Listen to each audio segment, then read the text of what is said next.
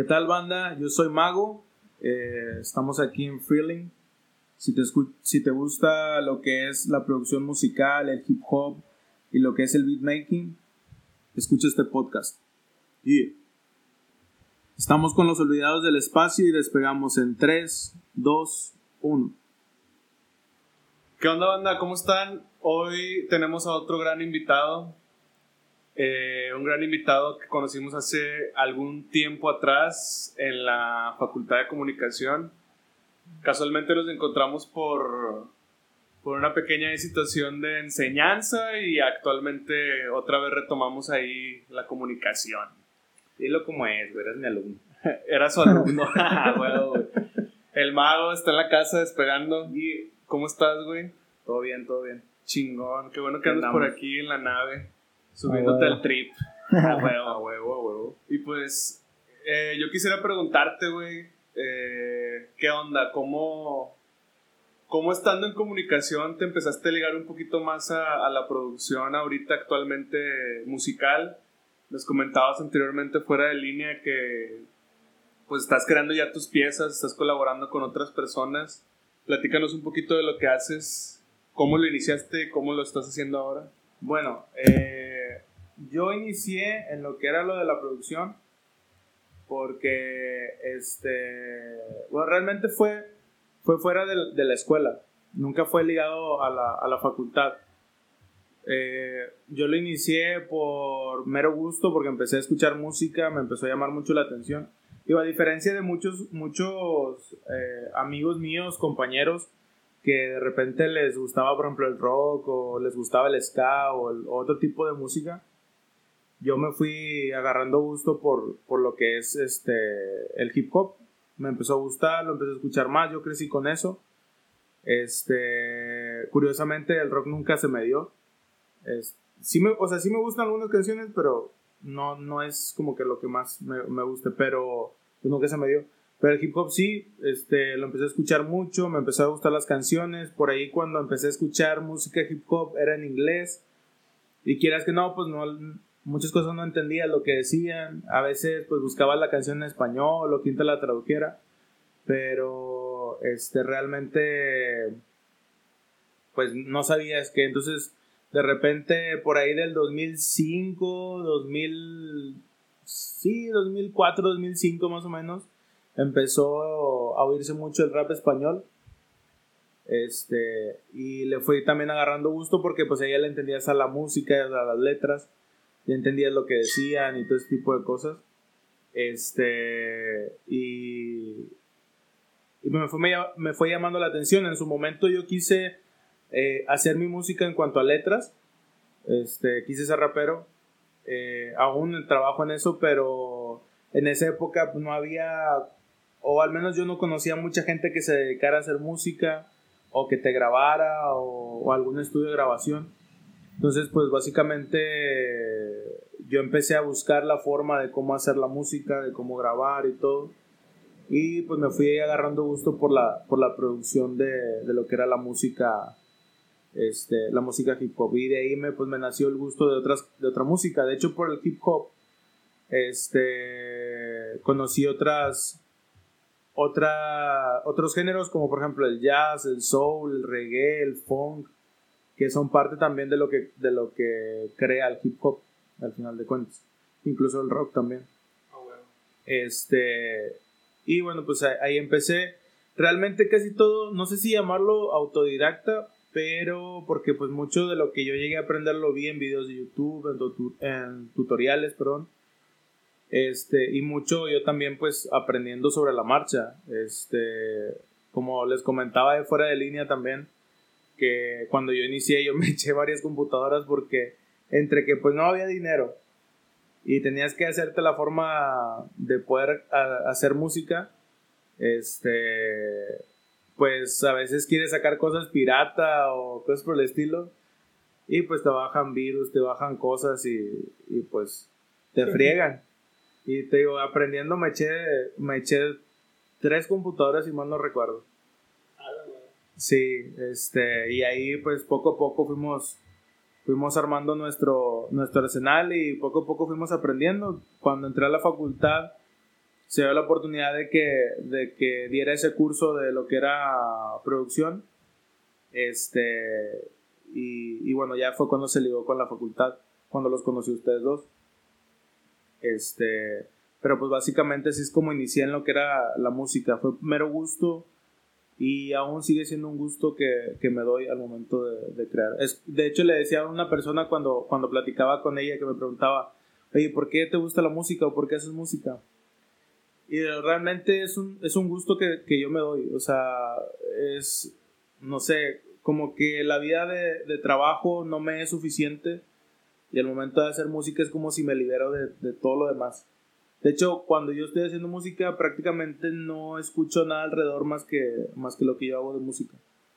Entonces, este, me podrán estar hablando o algo, pero yo no escucho, no, no porque estoy completamente concentrado en lo que estoy haciendo. Y, y como me gusta tanto, pues realmente todo lo que está a mi alrededor me, me es indiferente. Ahorita nos platicabas que pues tienes esta cuestión como de aprender solo y que pues te chutaste así, digamos, a, a los chingazos este, poco a poco. Para la banda que nos pueda estar escuchando, ¿qué comentario le pudieses decir si quieren también como empezar a conocer producción de audio, producción musical e incluso este, los primeros tutoriales que tú digas, ¿sabes qué? Checa siempre esto porque esto es lo que siempre vas a estar este, como actualizándote o demás, algo que le quieres compartir. Bueno, eh, pues básicamente lo que yo les podría recomendar al momento de, de, bueno, pues si quieren hacer producción musical, yo lo que les recomendaría de lleno es eh, que aprendan teoría musical. Eso les va a ahorrar muchísimo tiempo y muchísimos problemas. Este, ya si es producción, por ejemplo, ya lo que es mezcla y masterización, todo ese rollo, este, hay muchos este, videos en YouTube que te pueden ayudar, pero realmente eso que tú llegas a ver en YouTube es más una base que, que propiamente algo que te pueda a desenvolverte como productor o como, o como músico, como tal. Es, son, es, solamente tómenlo como una base este, para tú después ya hacer tus creaciones. Pero. O sea, pero ¿cómo lo mencionas lo de teoría musical? O sea, ¿a qué te refieres con eso? La teoría musical, yo me refiero a lo que es este. Pues. Lo que son, por ejemplo, las triadas, acordes, cosas por el estilo. Eso te ayuda mucho. Es una base muy buena para el momento de que tú empieces a hacer música. Batalles menos. De hecho, cuando yo inicié, yo no sabía hacer eso.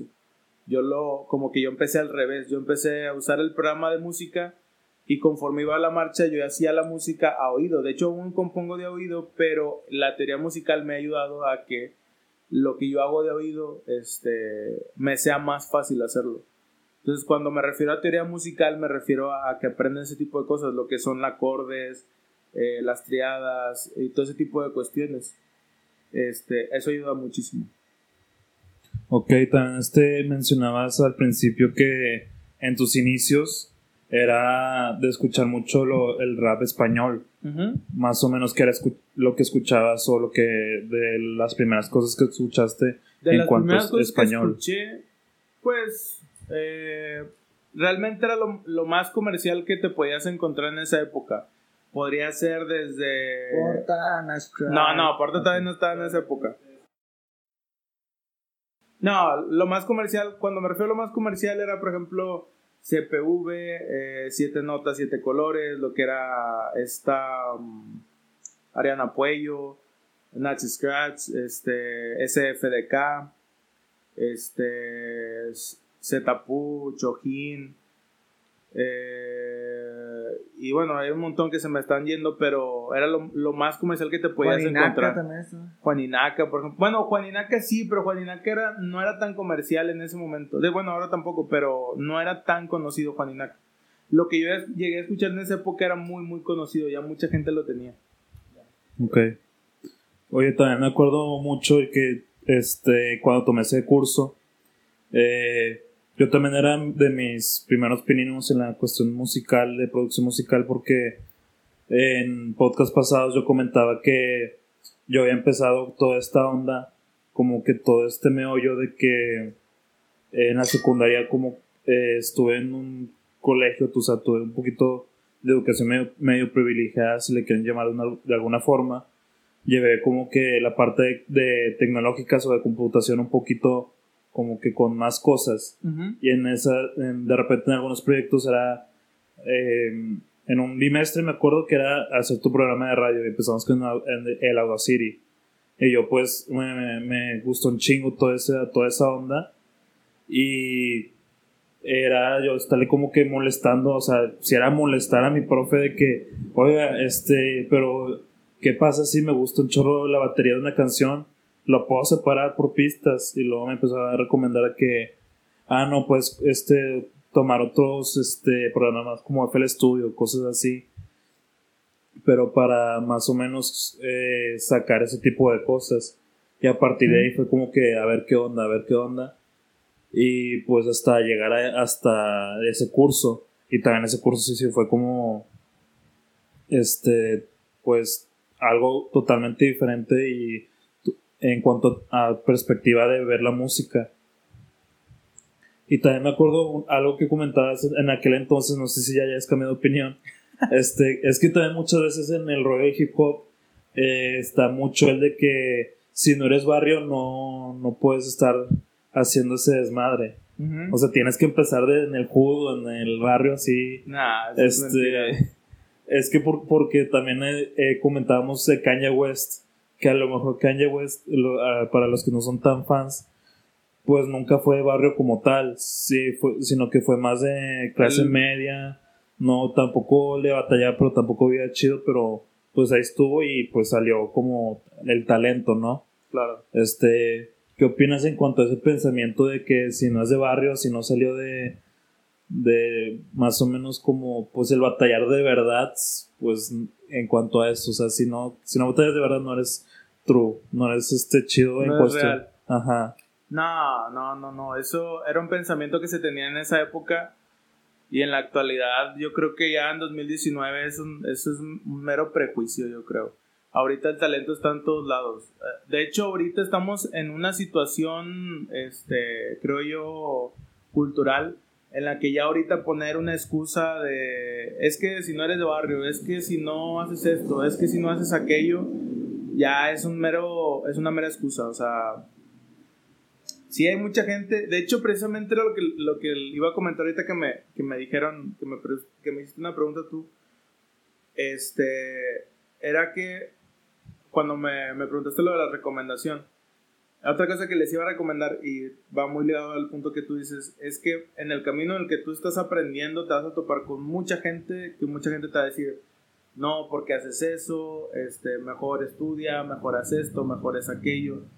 Eh, y sí, no, tienen razón al momento de que te lo dicen, eh, pero realmente si algo te gusta, tienes que hacerlo por eso, porque te gusta, porque te nace hacerlo.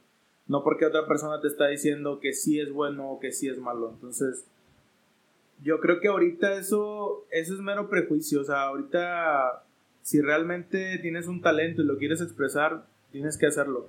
Ahorita que tú dices eso, Kanji West no es el único caso. Eh, hace poco supe, no sé si es cierto o no, pero yo hace poco supe que Anuel es hijo de un de un, ¿cómo se llama? Dueño de una, de una disquera. Y el vato siempre dice que es, que es barrio, o sea, y no es el único, o sea, está, hay mucha gente que ha tenido, eh, o que pues ha nacido con privilegios y no por eso deja de ser menos o más artista, o sea, yo creo que las, los prejuicios y, y los límites se los pone uno solo. Al final de cuentas, pues es como uno va haciendo las cosas según su camino, o sea, según... No existe, de hecho, hace poco estaba viendo una, una frase que decía, no existe un, un camino correcto o un destino correcto, sino existe tu camino y existe tu destino correcto. Y así es como debes de ver las cosas. Y al momento de que haces música es lo mismo, porque te van a salir un montón de cosas, sobre todo de uno mismo, de, porque a mí me ha pasado muchas veces que yo estoy haciendo algo y digo, ching, bueno, si lo hiciera mejor, si tuviera esto, si tuviera aquello, si tuviera una, una supercomputadora, si tuviera un super equipo, haría mejor. Y realmente no, o sea, eh, es, son prejuicios que tú te pones solo Y al final de cuentas, porque, porque me he dado cuenta al momento de ver muchos, a muchos artistas y a muchos productores que de repente salen videos de cómo hicieron la canción o cómo hicieron este, un beat, por ejemplo, que es lo que yo hago, te das cuenta que son cosas muy sencillas o muy simples y al final de cuentas eso es, eso es, ese es el truco, hacerlo tan simple que suene bien, que suene chido. Entonces, este, realmente ahorita, eso que dices, por ejemplo, ahorita ya no va, ahorita en el 2019 ya no va, o sea, sí hay gente que aún lo piensa y hay gente que te lo podrá decir, pero realmente ahorita eso es gente que no ha sabido poderse expresar o que no ha sabido salir adelante en lo que le gusta y al final de cuentas te dice ese tipo de cosas para detener a la gente. Yo también siento lo mismo. O sea, yo creo que eso fue antes, como, dice el mago. Porque. O sea, si era como ponerte una. Como que una capa, güey, o un traje de que, güey, yo soy de barrio, güey, y tiro mis rimas y soy bien verga. Tú tienes feria y tiras rimas, pues no eres de verdad, o sea, o no no es cierto, güey. eso que dicen no es cierto. Porque ellos lo traían así, ¿no? O sea. Es que, es que realmente el, hip hop nació en el barrio y es como que algo. Como.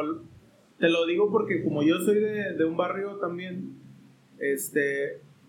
A veces ver al niño rico que está haciendo eso es como que. Ay, güey. Tú lo que estás diciendo no lo has hecho. No sé Exacto. Si me explico. Sí, sí, sí. Es que es una expresión como de, de una de un nicho muy específico, ¿no? Sí, y cuando ese nicho no hace ese tipo de música, pero lo hace otra, otra, gente, es como que, ah, cabrón, qué pedo. Pero ahorita ya es diferente. O sea, ahorita ya cualquiera puede montarse sobre una pinche pista y tirar rimas y, y no pasa nada. Ahorita talento hay en todos lados. Este, el detalle es que, pues, el problema es que mucha gente no sabe expresarlo, no sabe explotarlo.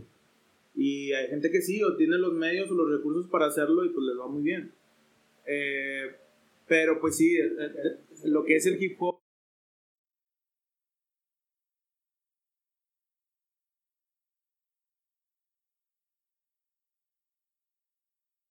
Es mero prejuicio, o sea, yo creo que ahorita ya eso ya no va. O sea, mientras tengas talento y quieras hacer las cosas es suficiente. Sí, la neta. Yo creo, es mi pensamiento. Yo tengo un compa que, que toca con una banda de raperos. Y yo le dije, oye, güey, o sea, toca con él y tiene su, o sea, su trip de solista, ¿no? Ajá. Y le dije, oye, tengo una pista, güey, te la, te la voy a enviar a ver si te cuaja para, pues para que la cheques y si te gusta, pues la grabamos y hacemos video y tal, tal. Y lo de que la escucha y luego me dice, güey, a Chile tu mamá se está en verga, pero pues no es este como que mi mood, porque yo sí soy oscuro y puro pinche malandro y a la verga, o sea, ese pedo está muy feliz, güey. Yo ocupo esto porque yo expreso eso. Claro. Y luego dice, pero ¿por qué lo expresas, güey? Porque mi gente es de, de, ese, de ese estilo de barrio, güey. O sea, a mí sí me piden o sea, ya es como que una exigencia, ¿no? De, del público que él tiene, que le piden ese tipo de, instrumentales, de tristes, densas, o sea, fuertes en, ese, en ese sentido. ¿no? no está mal tu compa, o sea, pues si es algo a, lo que, a lo que él quiere irse, pues está bien. Y yo le dije, güey, pues estás en lo correcto, o sea, sí, tienes toda la razón. Es que es, es, lo mismo, o sea, si es el, es el rumbo que él quiere tomar o él quiere ser, está muy bien. Pero, por ejemplo, en mi caso, yo soy de los, de, los que piensa, sobre todo por lo que, él, lo que él comentaba ahorita, que decía que, que decía de que antes decían que, que si no eras de barrio no, no armaba. Ah, también hay algo que tienen mucho, creo que todavía cierta gente lo tiene, y es de que, de que no te puedes ir a lo comercial porque, porque ya deja de ser de barrio, ya deja de ser real. Eh, yo tengo una frase que yo hice, que la hice para mí precisamente pensando en eso, que era, si tú quieres el barrio, perfecto, quédate con el barrio, pero yo quiero el mundo entero. Entonces, si no tienes ese pensamiento, difícil vas a salir de, de donde estás. Si es lo que quieres, si no quieres eso, pues...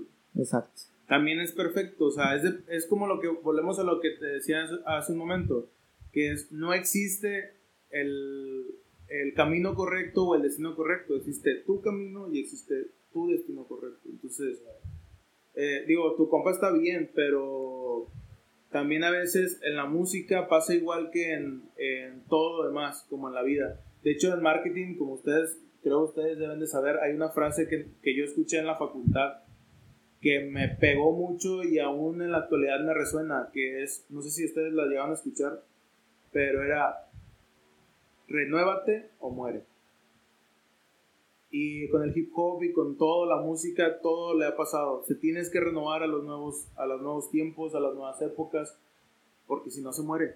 Sí, está muy bien. Es que es, eh, es, como lo que le ha pasado al jazz, al soul, al funk. Está muy bien, hay mucha gente que le gusta actualmente. Pero por no renovarse, por seguir en eso, ahí quedó.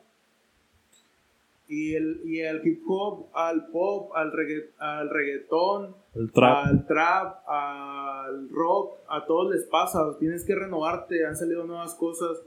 Era como decía un, un una persona de, de, YouTube, no me acuerdo ahorita cómo se llama, eh, él es productor, eh, es latino y decía que, decía, él habla de muchas épocas del, del, de la música, por ejemplo, te ponía de que en los 80 la música sonaba así, de esta manera. En los 90 la música sonaba de esta forma y te das cuenta que era alguien que de repente se le ocurrió una idea y ya ese era el sonido de esa época. Entonces te das cuenta cómo ha ido evolucionando y cómo ha ido cambiando la moda. Y al final de cuentas, la moda es eso, tiende a regresar, o sea. Pero tienes que estarte constantemente evolucionando, si no te quedas. Y en el momento de crear música es lo mismo.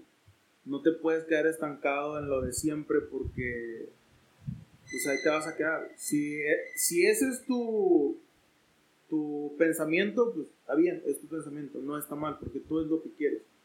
Pero si realmente quieres ir avanzando, quieres eh, lograr más, yo creo que ese es el pensamiento que debes de tomar, el, ir evolucionando con, con los tiempos.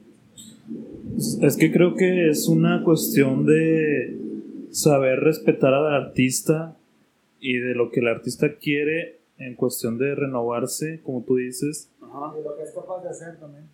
Y de lo que es capaz de hacer, como tú dices, Vitola, y de lo que la gente quiere o espera. O sea, es como un juego medio extraño de, ok, ya estás haciendo esto y de la, de la nada, tú, tú, como artista estás haciendo a lo mejor, este, pues puras bases de, de, de trap, por decir algo, y de la nada dices, ¿sabes qué? Ya me aburrió el trap, ahora me voy a hacer un poquito de, de reggae. Y es como que a lo mejor mucha gente pues ya estaba acostumbrada a, a tu trap y no le gusta ese cambio, es como que, como prácticamente saber adaptarse y respetar. Porque también me ha tocado mucho que hay personas que tienen cierto tipo de gustos O, o pues sí de gustos o de este, preferencias en cuestión de artistas pero se queda con lo antiguo, o sea, lo, primero, a lo mejor de los primeros dos, tres discos, y es como que a mí, me, a menos a mí como persona, a mí Nelson me emociona mucho ver una evolución bien cabrona de que de la nada este, ese FDK ya suena un poquito más movido, de repente le pone este, este, orquesta de metales a, sus canciones cuando antes era un poquito más de sampleo. No sé si me explico por ese lado, pero a mí me emociona que no mames, están haciendo algo, ah, están haciendo cosas nuevas, qué chido. Y a lo mejor a otras personas es como que no, es que ya se hizo muy comercial. Siento que es eso, es saber respetar al artista. O a lo mejor de repente hay artistas que a mí me gustan y que de la nada sacan otra cosa. Es como que, bueno, no me gustó, pero pues que lo siga haciendo lo de él y yo me quedo con lo que me gustó. Simplemente es como que saber aceptar ese, ese tipo de cosas y no este, estar como, ¿cómo podría decirse, güey? Este, estancados o medio... Ciclados. Ciclados y lo mismo, sino sí, que pues... Sí, y de hecho, precisamente es eso, o sea, sí es también saber respetar lo que el, lo que el artista quiere y también que sea fiel a lo que, a lo que realmente es el artista, porque, por ejemplo, no, no puedes poner, eh, por ponerte un ejemplo, no puedes poner a un artista como Nach, por ejemplo, que es muy poético, a hacer algo que hace, por ejemplo, lo que hace Anuel. Porque no, no queda, o sea, no cuadra, o sea, no por la figura que ya ha ido manejando él. Pero sí puede hacer temas, más, por ejemplo, más taperos, por decirlo, por así decirlo, pero igual hacerlo poético como siempre lo ha hecho. O sea, también tienes que ser fiel a lo que tú eres, o sea, a lo que a ti te gusta y a lo que tú sabes hacer. Por ejemplo, lo que seas de CFDK, eh, por ejemplo, el último disco que sacó es muy funk. Eh, y al final de cuentas, pues eso es parte de, de, ello y es parte de lo que era el, el, el hip hop o lo que es. Entonces, también tiene mucho que ver con eso. Y al momento de que trabajas con un artista, también tienes que ver qué es lo que él está buscando y lo que él quiere proyectar. Este, al momento de crearle una, una, una canción o crearle un, un, beat. Este, pero sí, precisamente es eso. Pero también tienes que ser fiel a lo que, a lo que eres. Yo, por ejemplo, yo me dado cuenta que al momento de, por ejemplo, de que yo empecé a hacer música, en, en un inicio, cuando, cuando yo inicié, todo el mundo decía, eh, decía, veía mal el reggaetón. Por ejemplo, los de hip hop eran muy celosos de, no, es que el reggaetón es malo, y no malo, sino no sirve, es música basura, y que no sé qué, y no sé cuánto. Y tú vas creciendo con ese pensamiento de, ah, no, sí, no está chido. O nada más está chido porque pues, a las mujeres les gusta y lo bailan, y no sé qué. Pero luego te das cuenta cuando empiezas a hacer más música, yo por ejemplo en mi caso, yo empecé a hacer, yo empecé a hacer hip hop. Y empecé a hacerlo más yacero, empecé a hacerlo más soul. Este, y me gustaba, me gustaba ese rollo, a veces me gustaba que fuera un poquito más, más denso, más oscuro o, o más triste. Este, me gustaba mucho, pero de repente empecé a oír otros ritmos, empezó a salir el trap, empecé a hacer este, beats de trap, me empezó a gustar, le empecé a hallar la complejidad, porque también mucha gente dice, no, es que es muy fácil. Sí, pero tú no lo haces. ¿Sí me explico? O sea, es como, si, o sea, por ejemplo, si, si alguien quien, que no es un artista reconocido y hace rock y me dice, es que tu música no sirve, sí, pero tú no la haces. O sea, o tú no eres un artista reconocido que me puede decir, si alguien de jazz viene y me dice, tu música no está chida, ah, pues ahí sí, ahí sí digo, ah, bueno, pues a lo mejor y sí, no está chido. Pero, pero a lo que voy es que, por ejemplo, en esa época te decían que no, es que el, el reggaetón no, no es esto, el reggaetón es esto otro. Y realmente toda música, todo tipo de arte tiene su complejidad. Y aunque mucha gente no le guste o le moleste, el trap, el reggaetón y todo lo que tenga que ver con música urbana tiene su complejidad porque no es fácil hacer que algo le guste a la gente.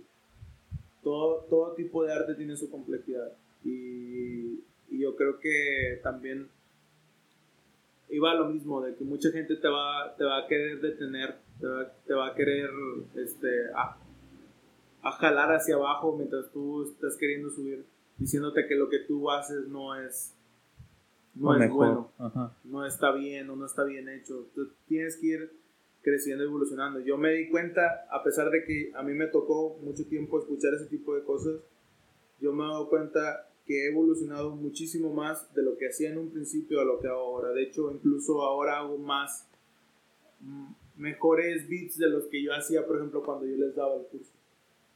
Yo hago muchos mejores trabajos ahora y es porque tienes que estar constantemente.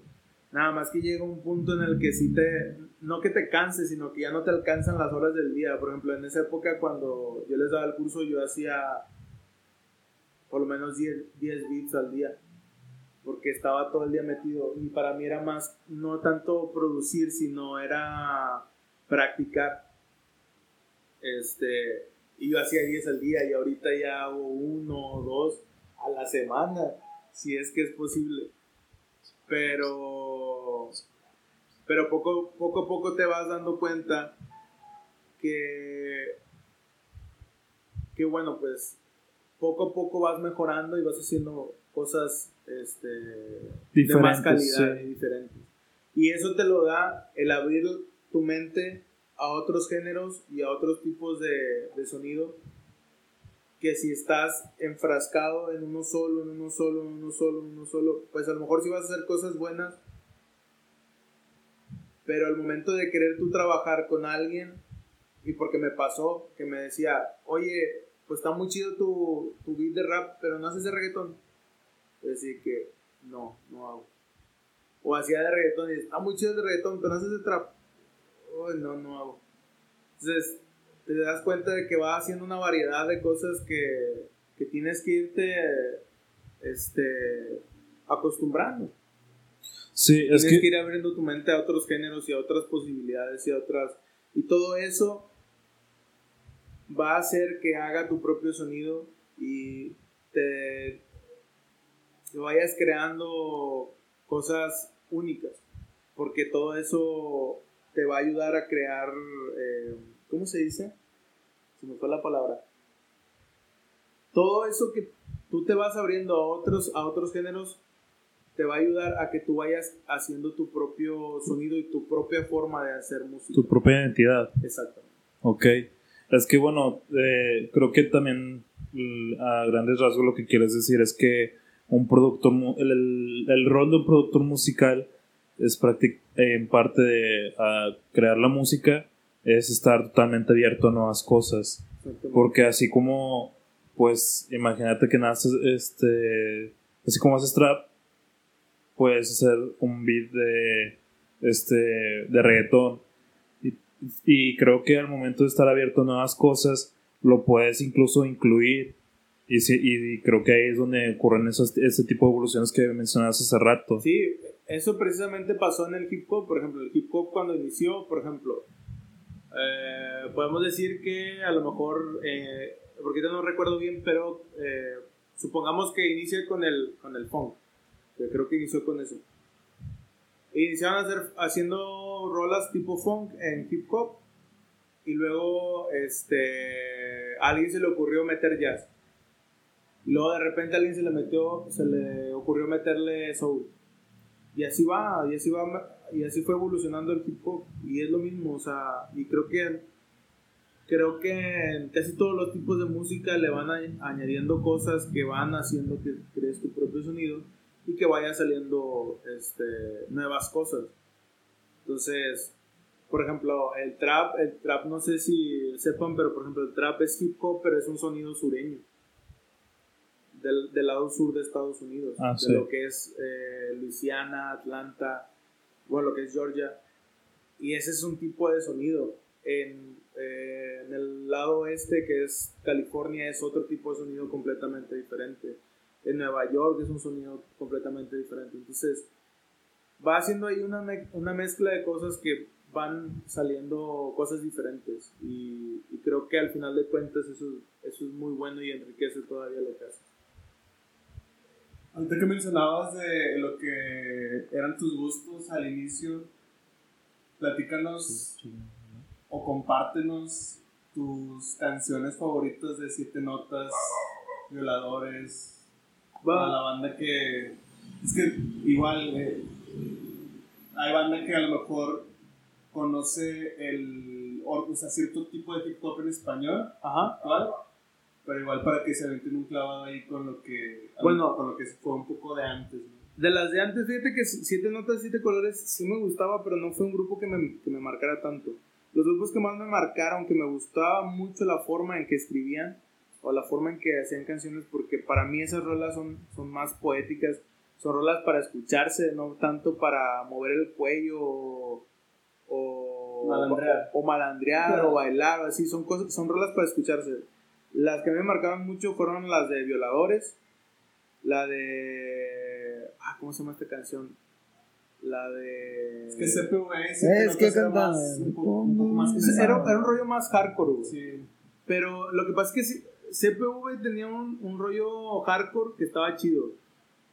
Pero en esa época a mí no me marcó mucho. Y Siete Notas era... Estaba muy chido su, su, su movimiento, su bounce, pero nunca le así como que el, el, el, el rollo. Hasta que, hasta que mucho muchacho cantó solo fue cuando ya Bueno, cuando ya no estaba más bien con Siete Notas, Siete Colores. Este. Porque él era el vocalista, pero ya cuando él, él ya estaba solo y estaba con otros productores, ya fue cuando ya le empecé a hallar más el gusto. Pero en esa época, en esa época, Violadores era lo que más me, me llamaba la atención. Y por ejemplo, estaba um, la de Viejos Locos. No, Viejos Borrachos. Viejos borrachos. Viejos Borrachos, era esa. E- Era esta muy buena. La de. um, creo que se llamaba Sin Miedo a Vivir, si no lo recuerdo. VKR, ¿te acuerdas de VKR? VKR. La que Sí, cantaban borra- borrachuzos. No sé qué. Sí, sí, sí. Pero no, pero te digo, esos, esos no me marcaron tanto. Eso era puro hardcore, así, machín. Sí, O sea, era hablaban de pedas, de drogas, o sea, Sí, es, que eso era, es que eso era más hood, güey. sí, güey. Bueno, pero hood ellos, en lo que era España. Pero de repente empezaban a salir, por ejemplo, como por ejemplo, es, lo que era SFDK, este, Violadores, Nats, Ariana Puello, Chelas. Chelas. La de Mi Soledad de Chelas está muy, muy chida. Este. eh, y hay muchos. Ahorita no me acuerdo exactamente de las canciones. La verdad, soy muy malo al momento de, de acordarme de los, de los nombres de las canciones. Pero. Viola, pero recomendarte grupos, para recomendarte grupos, sí, pues violadores, chelas, este. mm, Pues siete notas, siete colores, tiene, tiene varias canciones muy buenas. Este. Mucho muchacho con, con el disco que sacó con Cooking Soul está muy bueno. Ese ya es más moderno. Este. Pero. Este, pero sí, pues, son los que yo podría recomendarles. Sobre todo Violadores. Violadores también es muy, muy bueno. Muy buen grupo. Lo, lo recomendarías como para la banda que diga, oye, ¿sabes qué? Quiero hacer hip hop, quiero este, tener un proyecto musical como parte de, de algún, pues de alguna influencia, por así decirlo. Yo diría que el rap español lo tomen para entender cómo hacer hip hop.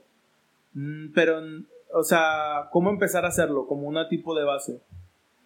Pero si realmente este, quieren entender cómo hacer hip hop, yo creo que es irse al, al, al original, o sea, a lo, a lo de Estados Unidos, que es eh, a mí el grupo que a mí el, el rapero que, me- que más me ha gustado y hasta la fecha me gusta mucho porque por sus rolas por su por su ritmo por el tipo de música que sacó en su época es, Notorious Big Notorious Big el rollo que él tenía era era, era otro otra otra onda porque ellos mezclaban slow jam con, con hip hop y te sacaba un mood, un, un ritmo muy padre ese güey. Y, y si realmente quieren saber cómo es el hip hop o cómo se debe de hacer, yo creo que deberían de irse más por ese lado. eh, lo que era Das FX, eh, Notorious Big,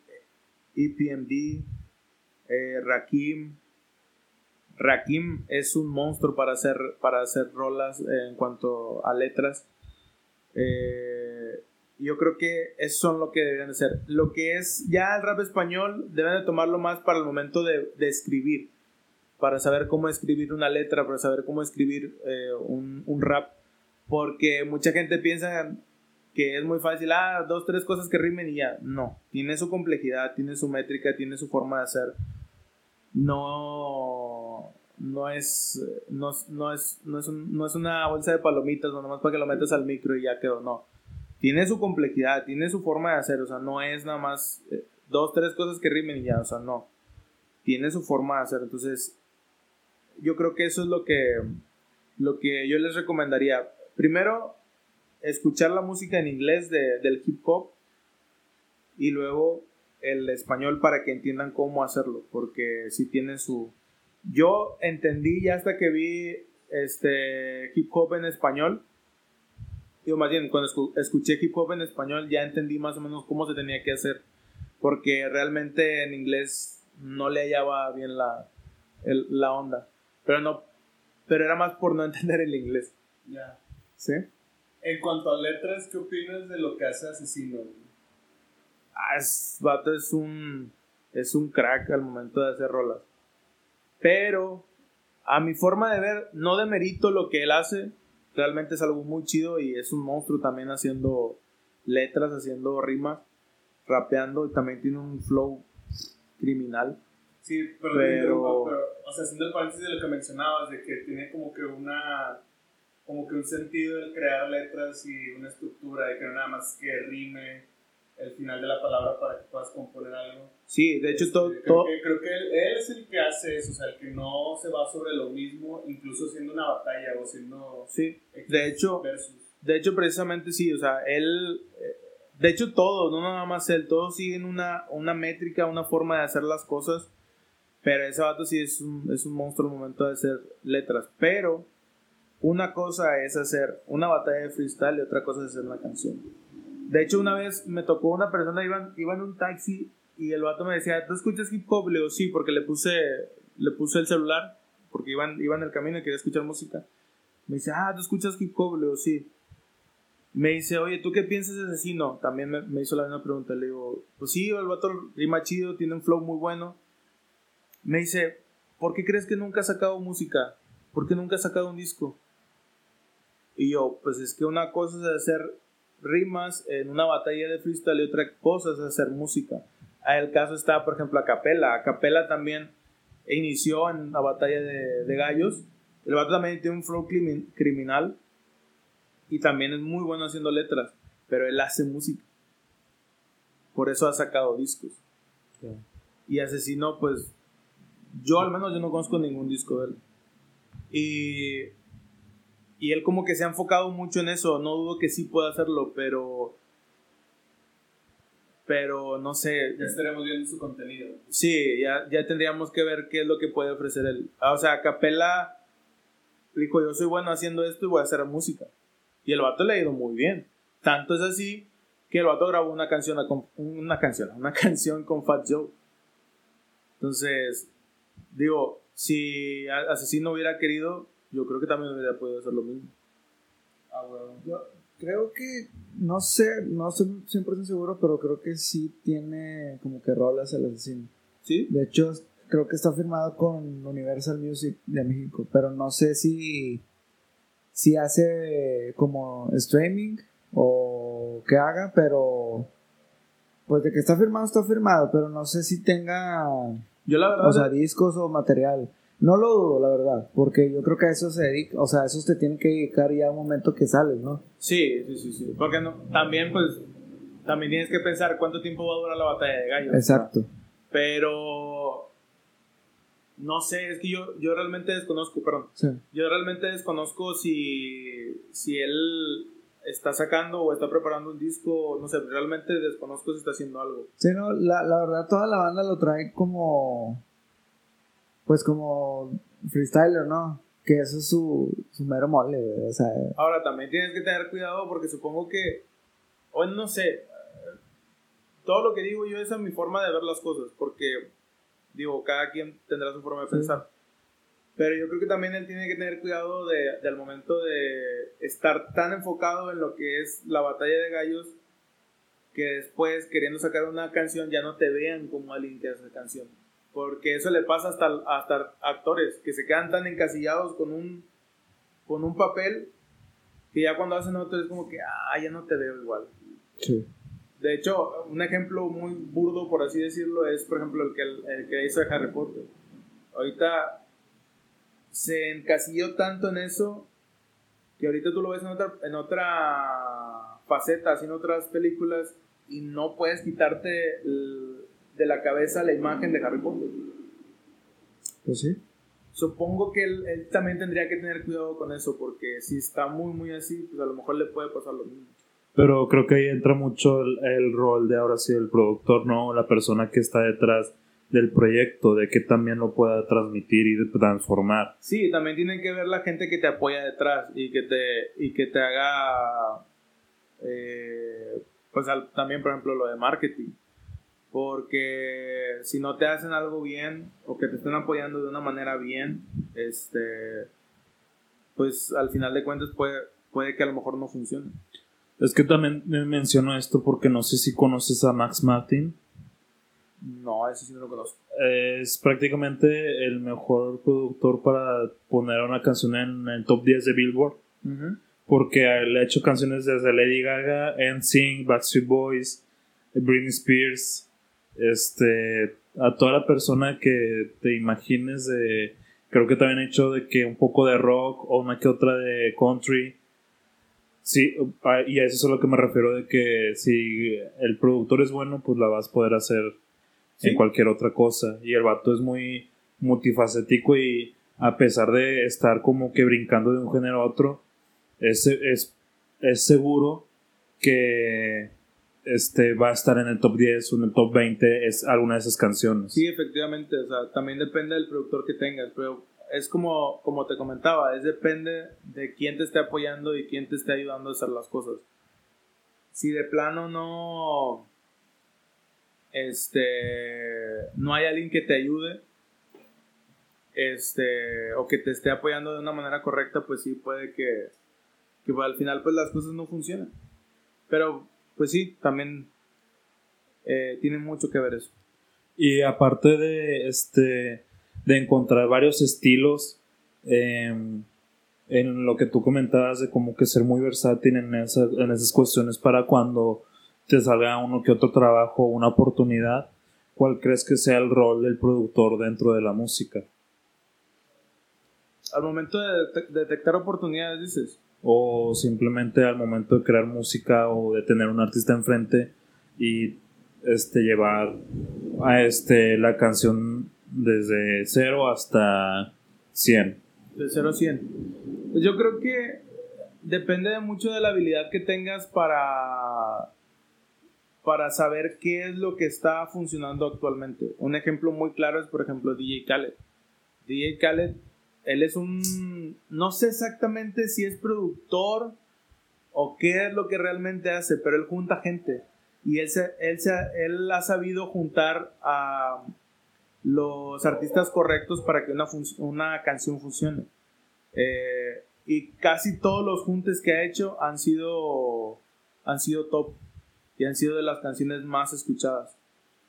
Pero yo creo que es eso, es, es saber detectar qué es lo que está sonando actualmente y saberlo explotar en su momento, no 10 años después. ¿Sí me explico? Yo creo que es esa la habilidad, o sea, ahí es donde sabes detectar oportunidades, es saber qué es lo que está funcionando y qué es lo que la gente está escuchando, pero en ese momento. Yo creo que eso es lo que te puede dar mucho. Eh, otro ejemplo muy claro, eh, yo hace poco estaba escuchando una cantante que a mí me gusta mucho, que se llama Kat Dalia. Y Kat Dalia cuando yo la empecé a escuchar, ella estaba haciendo canciones tipo Rihanna. Y ahorita está sacando rolas en español en tipo reggaetón. Y es como que ahí, creo yo que le está funcionando y, y realmente suena muy bien porque ella es latina y porque tiene ese, ese estilo y ese mood. Ya tienes que ver también qué es lo que... Lo que trae el artista lo que detrás. trae el artista y lo que puede hacer el artista, porque si al artista no se le da, pues no se le da. Exacto. Este, sí, este, pero yo creo que es eso. Entonces ella, ella yo creo que haber visto y haber dicho, mmm, está funcionando el, lo latino. Creo que eso, pues yo soy latina, creo que es, ahí debería de ir. Y, y funciona. Y, eso creo que es, puede ser un ejemplo exitoso de una, un cambio drástico a lo mejor de estilos y creo que solo es de arriesgarte y de saber creo que es, es más bien también parte del artista y del productor saber de dónde viene y la esencia de tanto música, artista y demás para trasladar ese tipo de cambios. Así de sencillo. Sí, sí, sí, sí. Este, y algunos de todas influencias y de ahí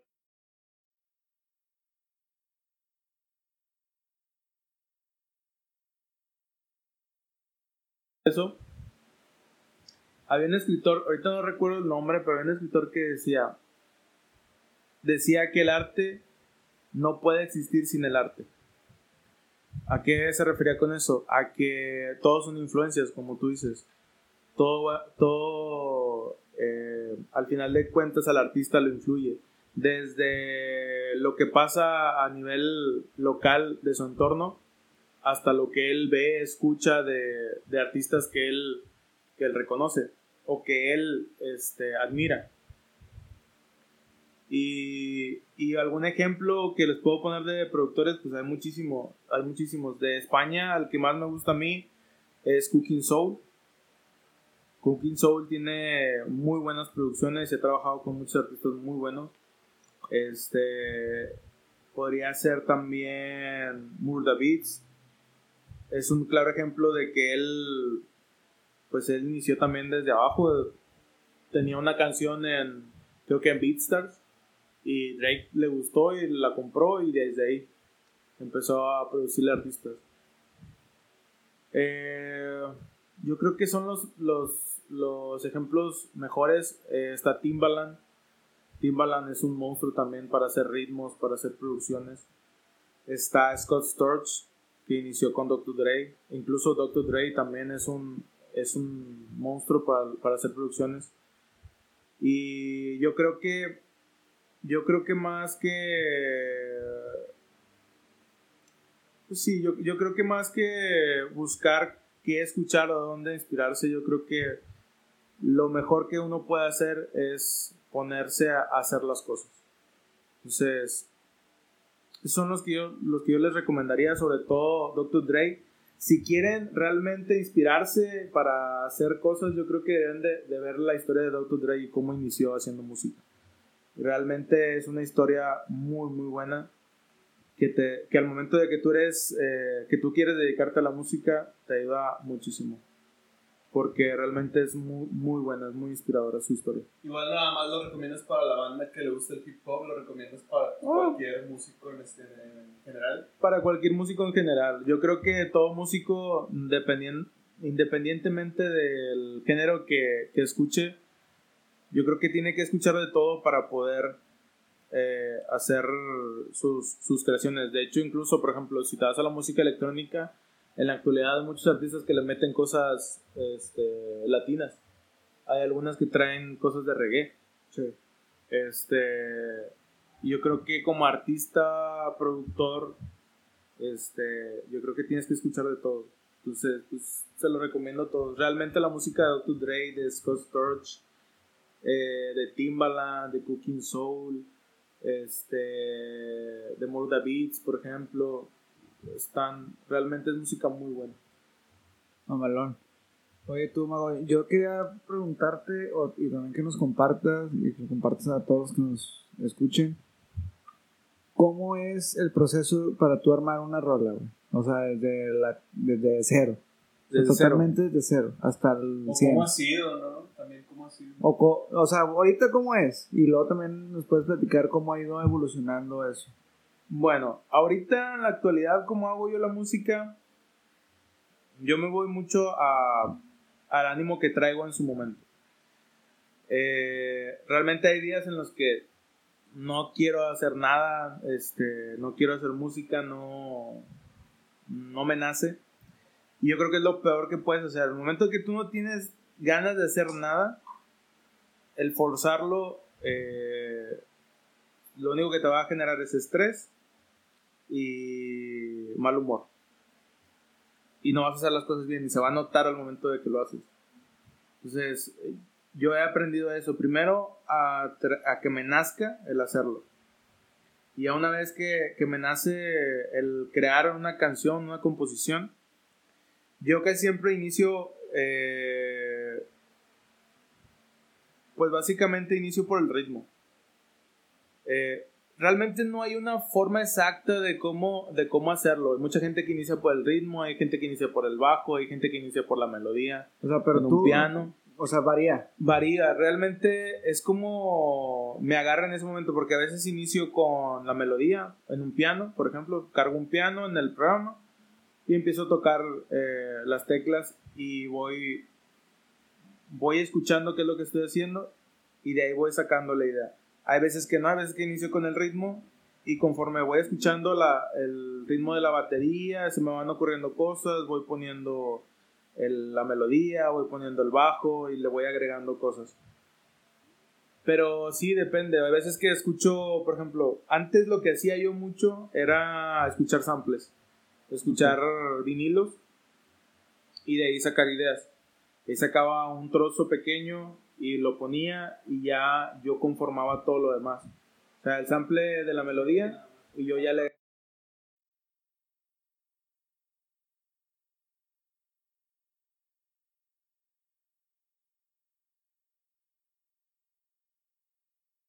escuchaba la parte que me gustaba, lo ponía y de ahí sacaba todo lo demás. Pero realmente no hay una estructura exacta. Yo, de hecho, creo que les decía hace un momento fuera de línea que yo soy una persona que no soy metódico, no tengo una técnica o una forma de hacer las cosas. Realmente yo es, nunca he ido eso conmigo. Eh, yo realmente es como me nace a mí hacer, hacer las cosas y realmente me ha funcionado. Ha sido una forma de trabajar que me ha dado un flujo muy bueno y que se nota al momento de que yo hago mi música. Entonces, yo creo que esa es la forma más básica que yo lo hago. O sea, primero, estar bien, estar a gusto, traer las ganas de hacerlo. Eh, y luego ir escuchando cosas, tal vez samples, o incluso pues nada más empezar a tocar y sacar la, lo que tú traes en ese momento. Yo me he dado cuenta que, por ejemplo, si traigo ganas de, hacer música y ando muy alegre o ando contento por X cosa, yo me dado cuenta que lo que yo hago sale en, en un trip o un rollo muy, muy alegre. Cuando ando triste, pues sí, ya lo que hago este, es, muy, es muy oscuro, muy triste eh, en, en, ese tipo de, de mood. Pero es, es depende del ánimo que traiga. Ok. Sí, yo también, a mí, yo siento que en mi perspectiva, cuando de repente hacía música, o sea, voy con una idea y conforme vas sucediendo, sale otra y te vas por el otro lado. O sea, ibas con una, no sé, ibas con un trip de hacer ritmos latinos, muy así guapachosos. Ajá. Y estás así en la exploración, como dices, y pum, de repente escuchas algo que, ah, la verga, se está con madre.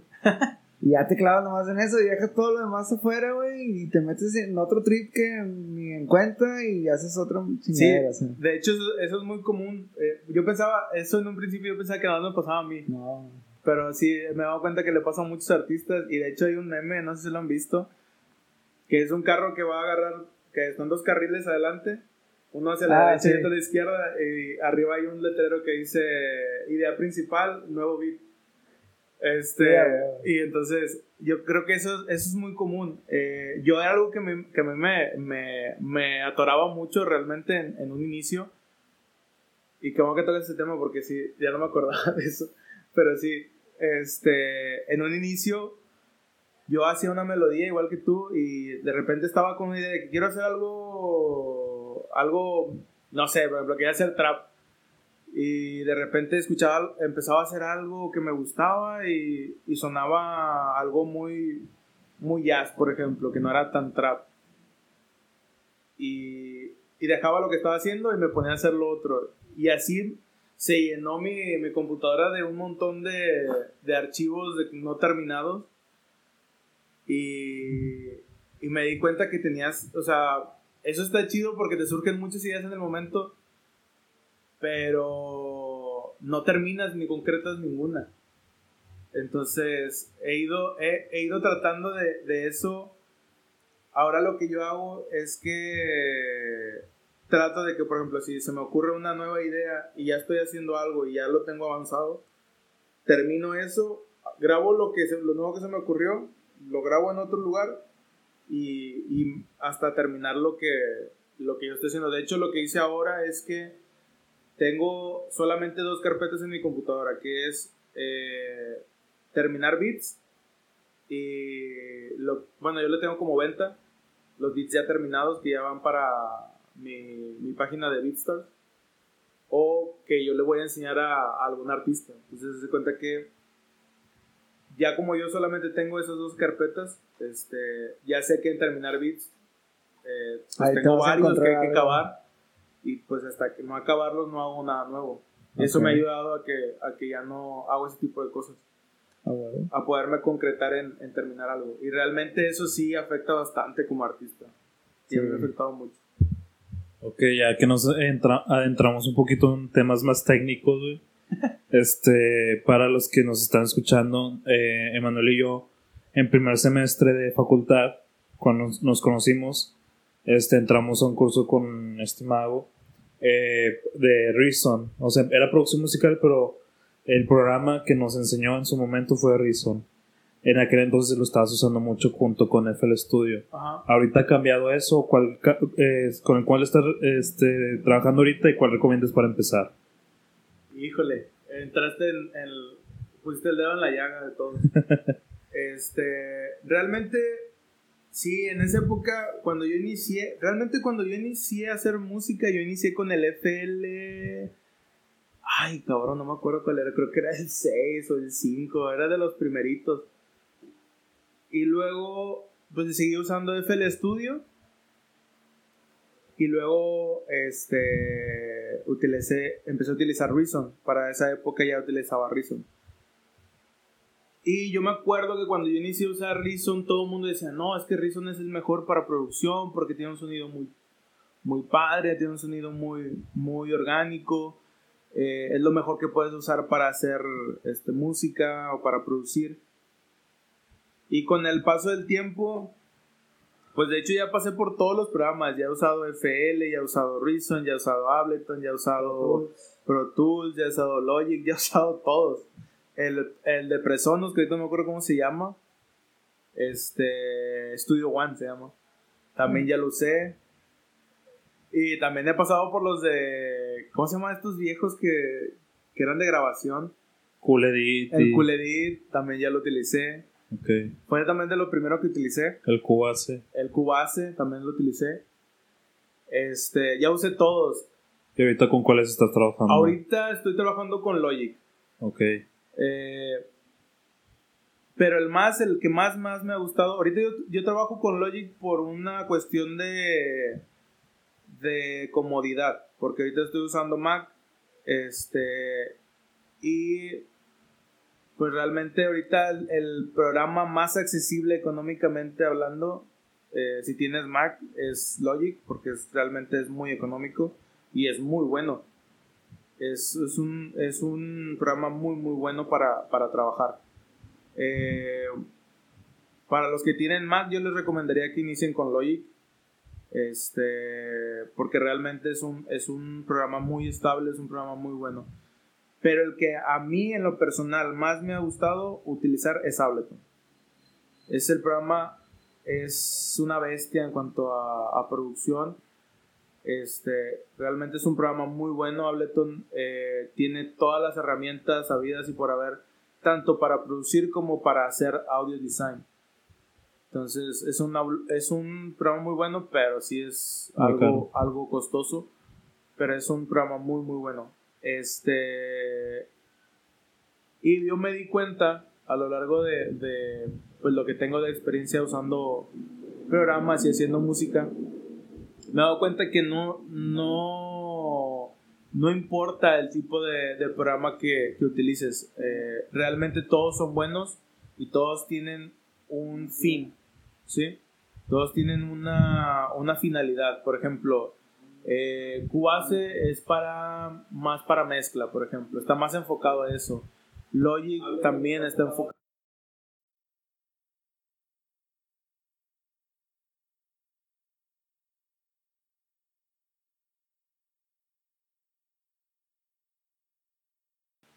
Pero el, eh, te digo, depende de lo que tú estés buscando y lo que quieras hacer. Pero realmente ahorita todos hacen todo.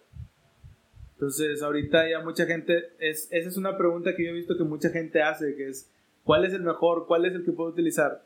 Realmente el mejor es el que sea accesible para ti y al que le aprendas todo. Y cuando digo todo es todo, todo, todo. En cuanto al sistema. Eh, y realmente puedes utilizar cualquiera. Ahorita todos te sirven para todo, incluso el FL. El FL antes, o el Fruity Loops en su momento, eh, antes servía solamente para hacer beats. Y ahorita ya puedes hacer mezcla, puedes grabar, puedes eh, hacer samples, o sea, puedes hacer un montón de cosas. y te saca un muy buen sonido. En su momento a mí no me gustaba el FL porque a mí el sonido que salía en ese momento no me gustaba porque era como que muy electrónico y el Reason te da un sonido como que más cálido, por llamarlo de alguna manera. Este, por eso empecé a usar Reason.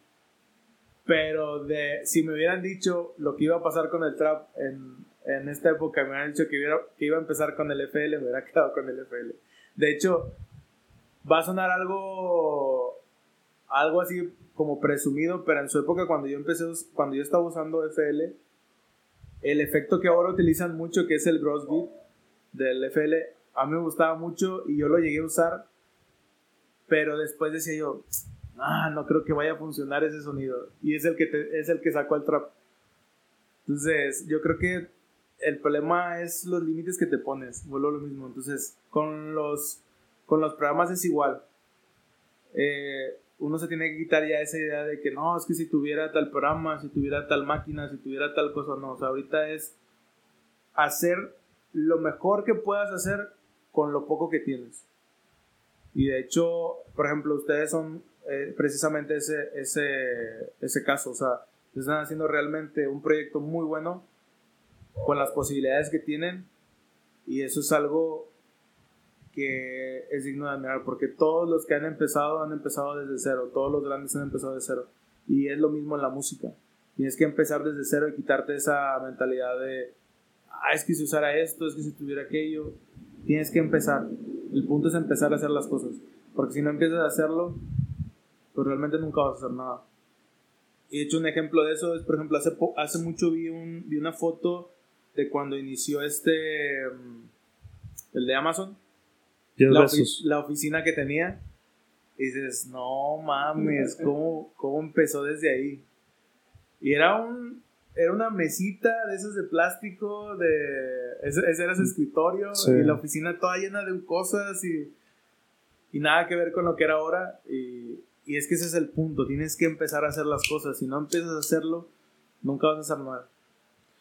Sí, sí, y siento que eh, es que también por eso te hice esta pregunta, porque este es eso, creo que hay muchas personas que se ponen esas limitantes cuando es de que, eh, ejemplo, quiero grabar un podcast de que, güey, ahorita todos sus audífonos que tienen un, este, eh, un micrófono está súper decente y con dos, tres que te, también llegan tus, llegan tus amigos y que se pongan sus audífonos, eso puede jalar o simplemente, este, ahorita tienen un micrófono muy decente como para este nada más ponerlo en una mesa y grabarlo. Y, creo que hay muchos casos que pues este lo siguen haciendo y funciona. Y también a mi experiencia y también coincidiendo mucho contigo es conocer muy bien tu plataforma, no importa lo que estés haciendo, si es producción musical, si es diseño, si es este arquitectura, eh, renders o lo que sea, simplemente consigue lo que, a, lo que esté tus posibilidades, haz magia, haz maravillas con eso y ya cuando te pongan lo más chingón enfrente, no te vas a complicar nada, porque pues es eso. Aparte yo, yo lo ligo a que...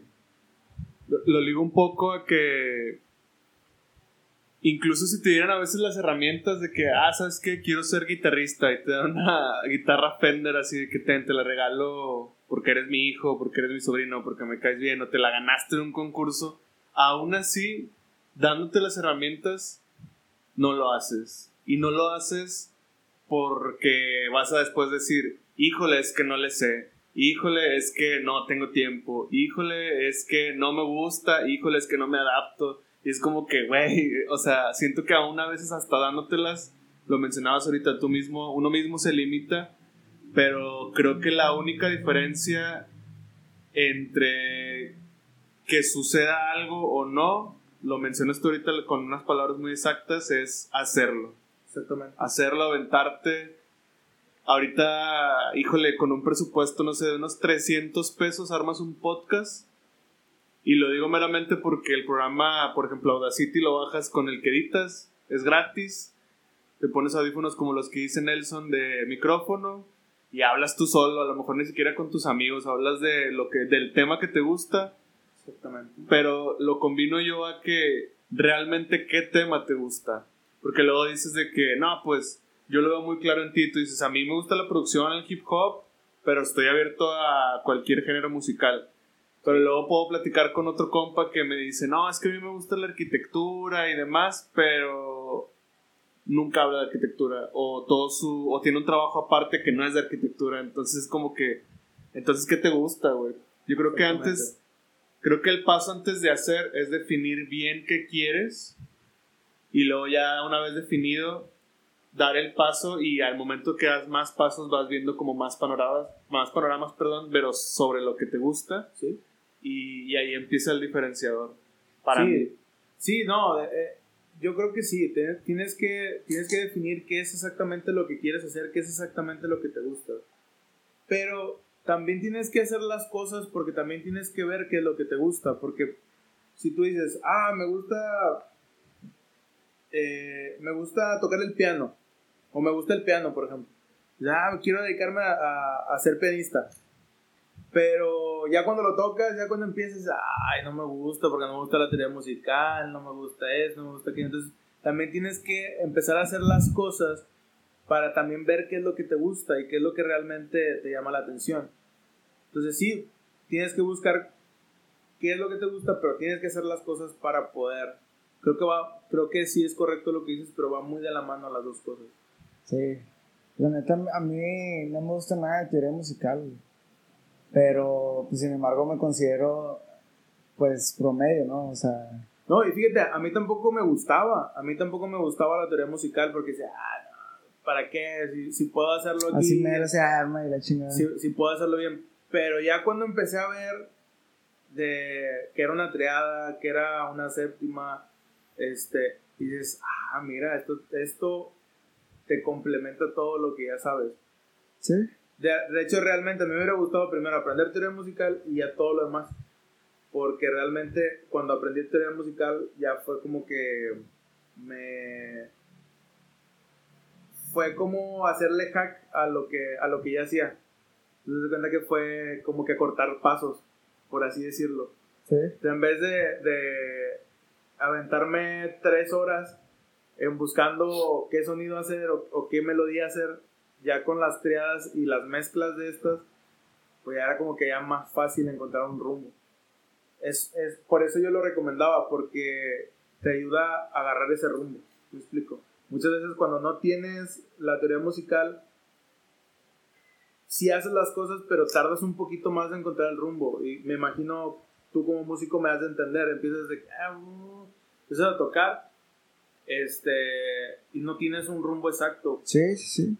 Pero ya con, con este tipo de cosas que, que aprendes extra, es, es, como que ya vas encontrando ahí un, como que, ah, mira, me voy por aquí, hago esto, esto, si hago a lo mejor este tipo de combinación o, o armonía. También educas el oído, güey. Ese es otro. O sea, de que, por ejemplo, a mí, o sea, como toco el teclado, me dicen, güey, ¿qué, ¿qué acordes son? Lo a ver, me pasan el sonido y empiezo a investigar y siento que es más fácil para a mí sacar el sonido en el teclado que en la guitarra. Entonces empiezo así y a mí dicen, ah, bueno, pues así está acorde. Ya de hecho, a mí me pasó con, con, un, con un rapero que canta. Yo le enseñé un beat y me dijo, ¿y en qué tonalidad está? Y yo, madre, no sé. Y yo, ¿para qué quieres eso? Me dice, para saber cómo va a cantar. Sí. Y yo, ah, no sé. Tuve que enseñarle todo el esqueleto para que él viera y, ah, bueno, está en tal.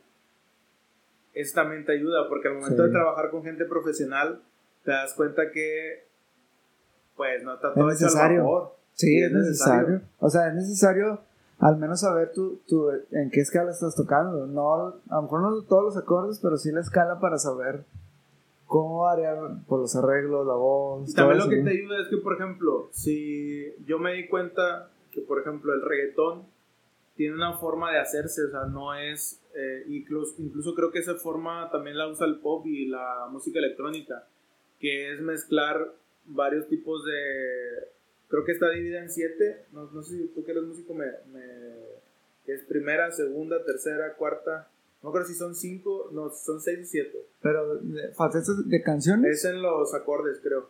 Son acordes, es acorde primero, acorde segundo. Pues acorde es, tercero. es mayor, o sea, es menor, mayor, séptimo, sexto, séptimo menor, séptimo mayor. O sea, son como Bueno, siete, ocho esas- variaciones. De esas haces combinación. Sí, Porque tienen un sentido, porque una hace cuenta que inicia, la otra te hace como una especie de sentimiento de caos y el otro es como una conclusión. sí. Bueno, en el reggaetón, en el, en el pop, en, el, en la música electrónica, tiene eso también. Y eso también te ayuda porque te das cuenta de que tiene una forma de hacerse. Sí. Entonces, eh, por ejemplo, el- en el reggaetón es, creo que es primera, tercera, sexta y luego quinta, creo. No recuerdo, algo así va. Este, y tiene un porqué de, de por qué se tiene que hacer así, porque si no lo haces así, te va a generar una esa sensación diferente a la que realmente estás buscando. Y de hecho la música es eso, la música son sensaciones, es crearle a la gente un sentimiento con lo que estás haciendo. Exacto. Y creo que al final de cuentas eso es, esa es la, la finalidad de todo artista, crearle un sentimiento a la persona. Por ejemplo, el que escribe con las letras te está creando un sentimiento, una forma de, de ver lo que el artista estaba viendo o lo que el artista estaba imaginando. Y al momento de tú hacer una composición musical, creo que eso es lo que también te da el éxito, que logres en la persona este, ese sentimiento que estás buscando. Por ejemplo, si estás haciendo una canción triste, crearle ese sentimiento a la persona. Y, tiene, y hay una cierta variedad de cosas que te van a ayudar a hacer eso. Y en parte es la teoría musical. Sí, es la, es la proyección, o sea, te refieres a la proyección que quieres, que, o sea, iba a decir, la proyección que quieres proyectar. No, pero, o sea, es la proyección que tú quieres generar para que el, ahora sí que el que lo está recibiendo cause ese efecto, ¿no? O sea, si quieres pinche, por ejemplo, nosotros rock, que se van a la verga y empiecen a rockear, o sea, que, que digan, ah, no mames, o sea, que empiecen a mover la pinche chompa de perdido, ya hubo una conexión, ¿no?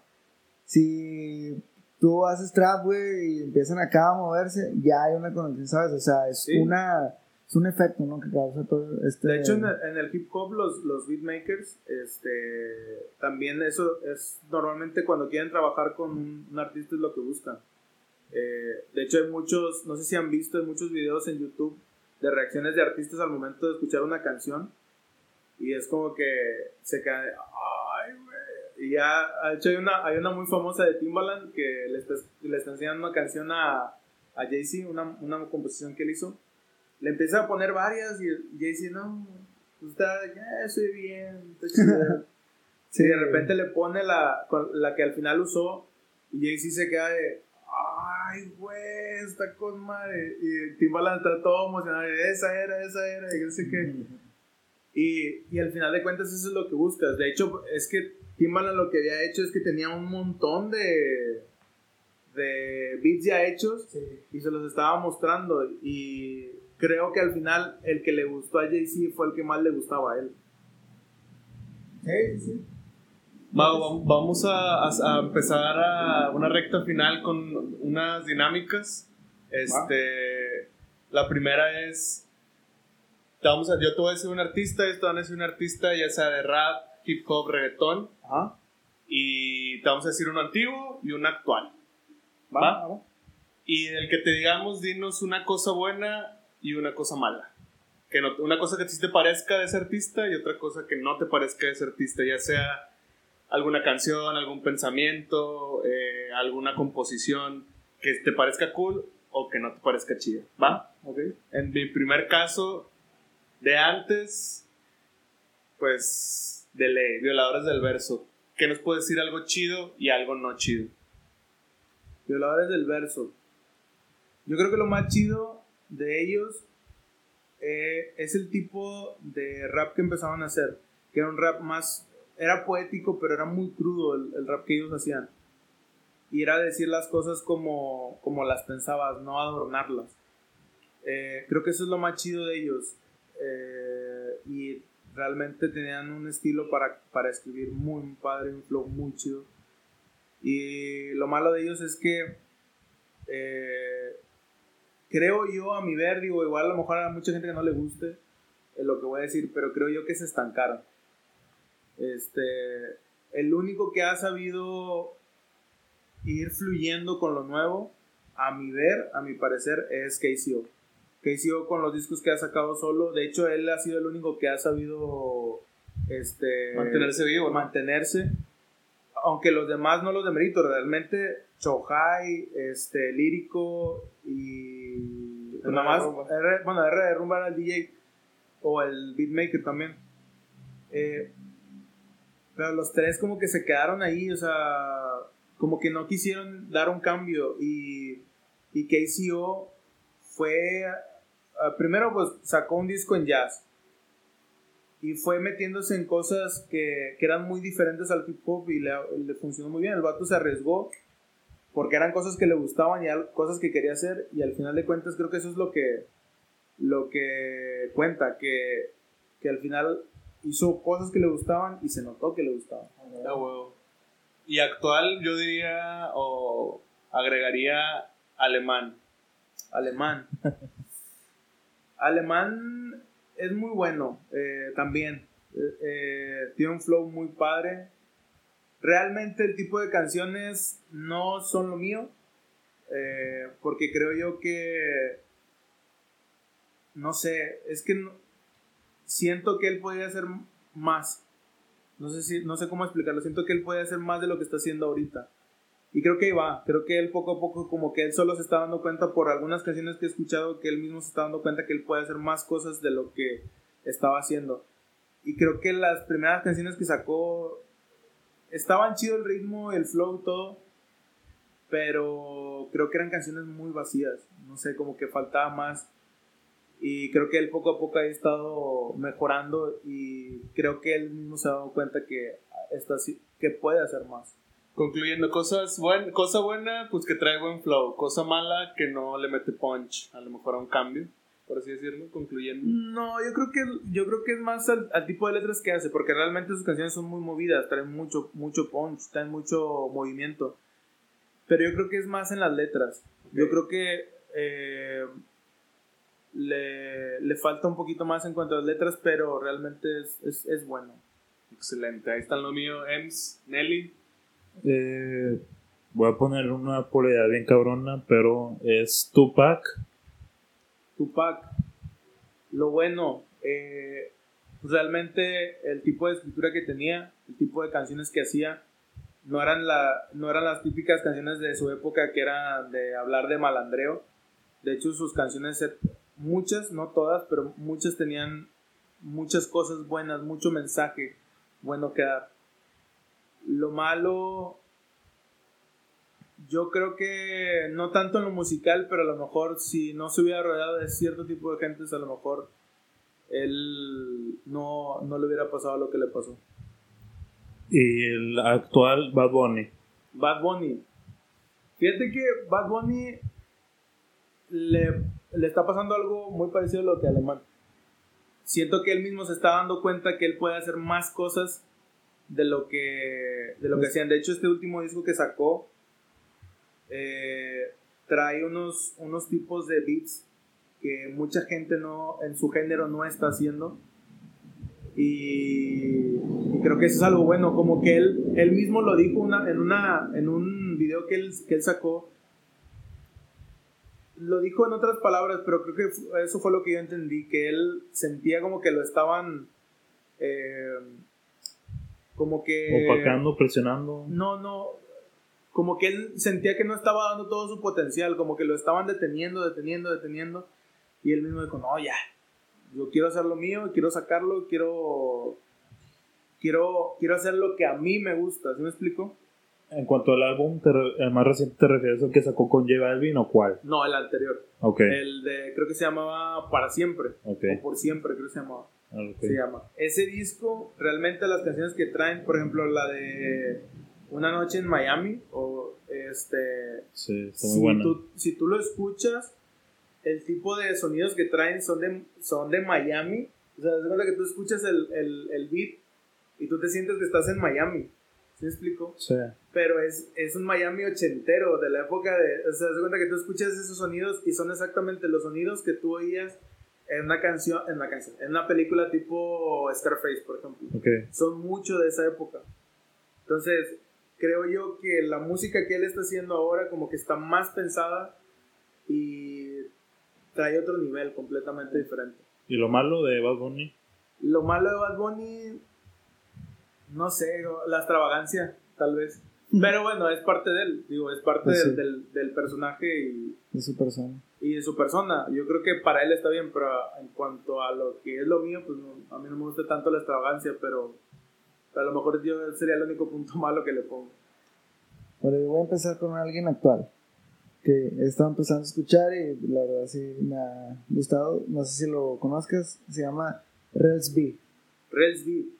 Sí, Rels B sí lo conozco. De hecho, él tiene algo que mucha gente, no sé, como que no lo ve al momento de que es un artista. De hecho, mucha gente cree que el hip hop es para la gente joven y él empezó ya grande. Sí. De hecho, él, él lo dice en una canción, dice, el, mi tren pasó, pero yo me subí al de después. Entonces, eh, algo bueno que yo, que yo le veo a él, él, él es de los pocos que yo sé que él viene desde abajo y es algo muy padre y se nota en sus canciones. De hecho, si te fijas desde, desde su primer disco hasta el actual, ha, ha habido una evolución enorme este, en cuanto a beats y en cuanto a sus letras.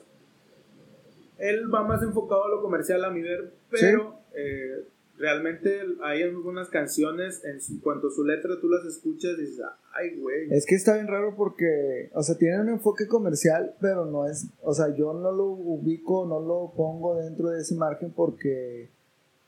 O sea, está muy nutrida, creo yo, su música. Sí. O sea, tiene algo que no tienen los demás. O sea, sí se, sí se diferencia mucho, principal por la voz. Sí, sí, sí, sí, la, realmente la voz que tienes. El último, bueno. en la última, el sencillo que acaba de sacar, que trae un pinche, una onda que a mí me, o sea, me super encantó la me, que, que trae así como ritmos latinos.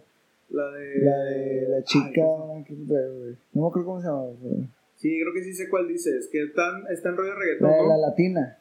Ah, la trap. Es, es, es, trap y son así hip hopero, o sea.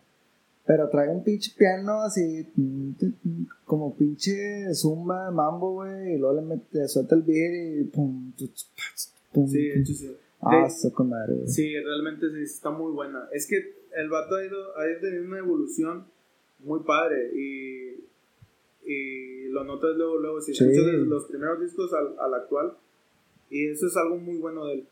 ¿Y de lo malo que le puedo ver? De lo malo. Pues yo creo que a lo mejor la presunción. Creo que, yo creo que el presumir mucho, digo, está bien cuando, cuando hay que presumir, pero no sé, yo creo que yo soy de las personas que, que hay que ser un poquito más humilde. Okay. Pero hablando en cuanto a las canciones, Okay, okay. porque realmente yo no sé cómo sea él realmente ya en persona, a lo mejor no es así. Pero si nos vamos a las canciones, a lo mejor hay unas canciones donde peca de, de, presunción. el de los viejos, eh, ah, este Tego Calderón. Tego Calderón, pues, pues para que veas, a él es el único que no le pongo algo malo realmente su trabajo y las cosas que ha hecho son muy buenas y ahorita son referentes de muchos artistas. Sí, pues eh, es que de hecho, de lo poco que le conozco a ese vato, o sea, ha, proyectado también a muchos artistas. O sea, él, él ha sido el apoyo de varios como... Y la influencia también de muchos. Como Pitbull, como... Creo que llegó a mencionar a, a Don Omar, que también, o sea, primero se le ve él, pero luego, luego, luego este Don Omar y ya se agarraron. Calle 13 también, ¿no? Poquito. Pero sí más de... y es que las canciones de él, mucha gente cree que son canciones vacías de, de puro perreo y realmente tienen mucho contenido. O sea, realmente la letra, si tú te puedes escuchar, a lo mejor no la entiendes bien porque usa mucho el slang eh, puertorriqueño, pero si realmente te pones a escuchar bien la letra y lo que está diciendo, te das cuenta que tiene mucho mensaje. Sí. Yo creo que lo único malo que yo le pondría, pero cae en lo. ¿Cómo se llama? Cuando. Como cuando es una obra de arte, pero a ti te gusta y a mí no. En el gusto, Percepción. percepción. Es la voz. Es lo único, güey. La verdad. Porque el vato es, yo sé que es una, es una eminencia, güey. O sea, todos lo adoran, güey, por lo bueno que se ha portado, etcétera. Pero sí como música, más o menos ahí, ella es mi gusto, ¿no? Como tú me vas a decir, no, carnal, lo amo, Pues, la chingada. A, a lo mejor y sí, la, la voz, a lo mejor sí no le gustará a mucha gente, pero Sí. realmente la voz es lo que el, lo es que lo su- diferencia es su también. marca. Sí, es, es su marca la voz. De hecho, es su marca tanto que él, este, tú lo escuches y, ah, este, sí, a huevo, a huevo, donde totalmente. lo escuches. Totalmente. Y ya por último, ahora sí, para cerrar, eh, la, ulti- la última dinámica, eh, estamos preguntando de recomendaciones de libro, película o serie y rola para poner ya en el outro del podcast. Libro, rola, Y película o series. Primero, primero la película. La una, película. una que nos recomiendes, que a ti te haya marcado, que te guste, que te haga reír, que te haga rollar, llorar, que te haga todo, o sea. uy, pues tengo un No todo, chingo de canción, una, digo, un no. chingo de películas. O que ahorita que traes muy fresca la memoria que... la más no. reciente. Ajá. Bueno, la que ya la había visto, pero la volví a ver hace poco. Este, que me gusta mucho la trama y el tipo de, de, de tema que aborda es la de Perros de Reserva, de Quentin Tarantino. Realmente Oh. se la recomiendo bastante. Perros de reserva. De hecho, ahí tengo un video en, en el Instagram que le hice como tributo a, a Perros de Reserva. Ahí si lo quieren checar después. A huevo. Está muy padre. Eh, ya está la película. Ahora, este libro El libro. No soy un lector muy frecuente. Muy, muy regular. Pero a mí me gustan mucho los libros de Mario Benedetti, cualquiera. Mario Benedetti, hijo de su madre, en cuanto a poesía, mm, me Eso. encanta. O, lo- o los libros de Mario Benedetti o los de Octavio Paz. Son muy buenos. Cualquiera bueno. de ellos. Y oh, por último, la rola que ahorita traes un chingo que la traes en repeat en tu. En repeat, traigo la de Holy Mountain de DJ Khaled. Bueno, con eso nos despedimos. ¿Esta es cuál rola, perdón? Holy Mountain. Holy Mountain de DJ Khaled. Son solo seguridades del espacio y nos escuchamos a la próxima. Gracias por despegar, Mau. No, gracias a ustedes por la invitación. A huevo. ¿Y algo, Pancho?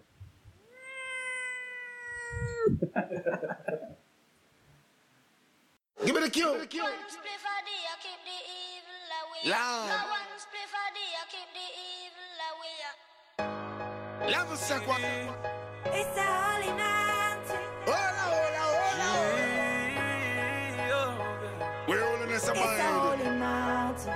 The most I do them place shall be. Them one nail me up on the cross. Jason, You must mind. them a plan against my life, but God not left us. You must But a lightning and thunder, Brimstone, I tell you to all love just send me protection from His holy mountain. Lightning and thunder, Break them asunder, man. protect my life, please protect my son. Lightning and thunder. Loose from the Them want pit. me fall and my blood them a come for lightning and thunder. Run wild. Jaja, you take me so far, them can't see me blunder. We reach a holy mountain. Hola, hola, hola, Hail the hola. most highs and pure majesty and brown King Celestia the first conquer lamb champion through dialect of Jala this world. Another one. One spliff a day, I keep the DJ Khaled.